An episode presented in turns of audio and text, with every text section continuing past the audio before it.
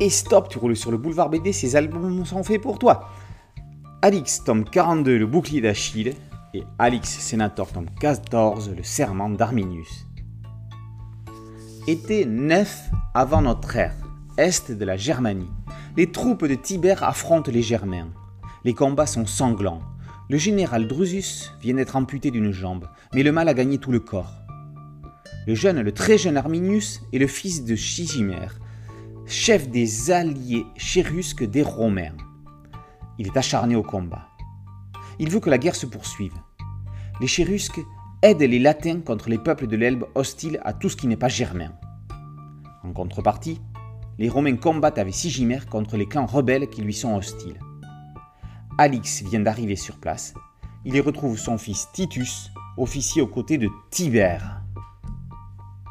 Le sénateur ne va pas tarder à être enlevé entre combats internationaux et luttes intestines, cette escale sur la route de l'Atlantide avec le disque d'Osiris ne va pas être de tout repos.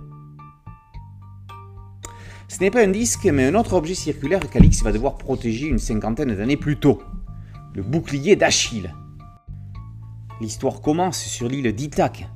Suivant les indications d'un parchemin, ce fourbe d'Arbacès met à jour avec un complice des tablettes d'argile indiquant l'emplacement de la tombe du héros troyen Achille. L'ennemi juré d'Alix tue son camarade pour être seul détenteur du trésor. En allant chercher de l'aide pour transporter les tablettes sur son navire, il n'imaginait pas qu'un berger qui avait tout vu s'emparerait de trois tablettes parmi les vingtaines du trésor. Arbacès veut mettre la main sur les armes d'Achille afin d'être reconnu chef et de soulever la Grèce contre Rome. C'est sans compter qu'Alix se trouverait une fois de plus en travers de sa route. Le duo Mangène démarré n'a plus rien à prouver. Alix Senator, déjà 14 albums au compteur, est devenu l'une des séries majeures du catalogue Casterman et de l'univers Martin. Chaque titre est publié en édition classique et en édition premium, dos toilé, avec un cahier historique, ici consacré à la Germanie, le meilleur ennemi de Rome. On y apprend que le jeune Arminius, qui donne son titre à l'album, a réellement existé.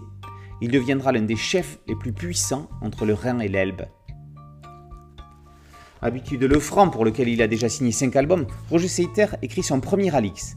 Il confirme Arbacès dans son rôle d'Olric, ennemi éternel, perdant chronique et trompe la mort. Marc Jailloux, absent depuis 4 ans, est de retour au dessin, avec un trait à la Martin période l'enfant grec. Impeccable. Pour tous ceux qui ont lu Alix dans leur jeunesse, on a de nouveau 14 ans en lisant cet album. C'est passionnant, c'est merveilleux. 2023 marque les 75 ans d'Alix, au musée au parc d'Alésia, l'exposition Alix de Ville-en-Ville, entre Orient et Méditerranée, a ouvert ses portes depuis le 3 mai. Elle retrace les périples d'Alix au travers des albums de l'univers grâce à des panneaux didactiques et des animations pour les petits et les grands. Dépêchez-vous, cette exposition temporaire ferme ses portes le 30 novembre. Mais rassurez-vous, si le délai est trop court, sur le même lieu, il y aura toujours l'exposition permanente sur les pas d'Alix. Alix Senator, tome 14, Le serment d'Arminius par Mangin et Démarré. Alix, tome 42, Le bouclier d'Achille par Seter et Jaillou sont parus aux éditions Casterman. Boulevard BD, c'est un site dédié, un podcast audio et une chaîne YouTube. Merci de liker, de partager et de vous abonner. A très bientôt sur Boulevard BD. Ciao